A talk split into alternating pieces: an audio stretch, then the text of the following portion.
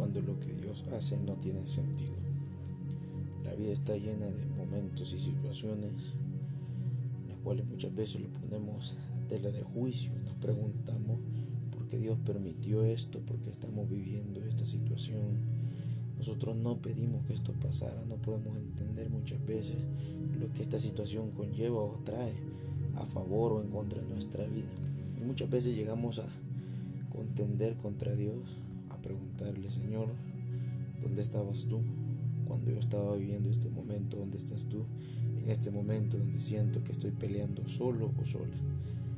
Todos en la vida hemos sentido esos vientos de fracaso, donde los sueños se truncan, donde pensamos no salir, donde estamos frente a un callejón sin salida. Pero en medio de todas estas circunstancias que la vida permite vivir y llevar, creemos que las promesas de Dios no se van a cumplir, como el hecho de convertirte en un líder, en un ministro, en un misionero, en un pastor, cual sea el anhelo de tu corazón de cumplir ese sueño aquí en la tierra. Y sentimos de que lo que estamos viviendo, lo que estamos hoy pasando no tiene sentido a nuestra perspectiva. Pero es aquí donde nosotros o nos tomamos de la mano del Señor o desistimos. Recuerden que hay un tiempo perfecto, aunque el tiempo nuestro, el tiempo cronos, quizás pueda decirte que ya es demasiado tarde, hay un kairos de parte de Dios.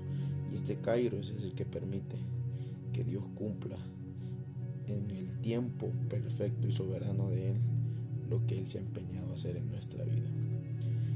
Es imposible quizás darte una respuesta 100% acertada de lo que hoy tú puedas estar viviendo.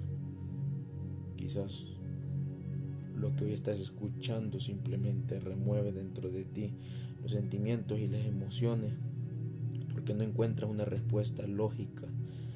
Eh, quizás no puedes responderte tantas preguntas e incertidumbres que hoy estás viviendo. Y quizás porque ese ser querido partió. Quizás porque esos esposos tuvieron que separarse. Quizás porque ese hijo está metido en las drogas o en las pandillas.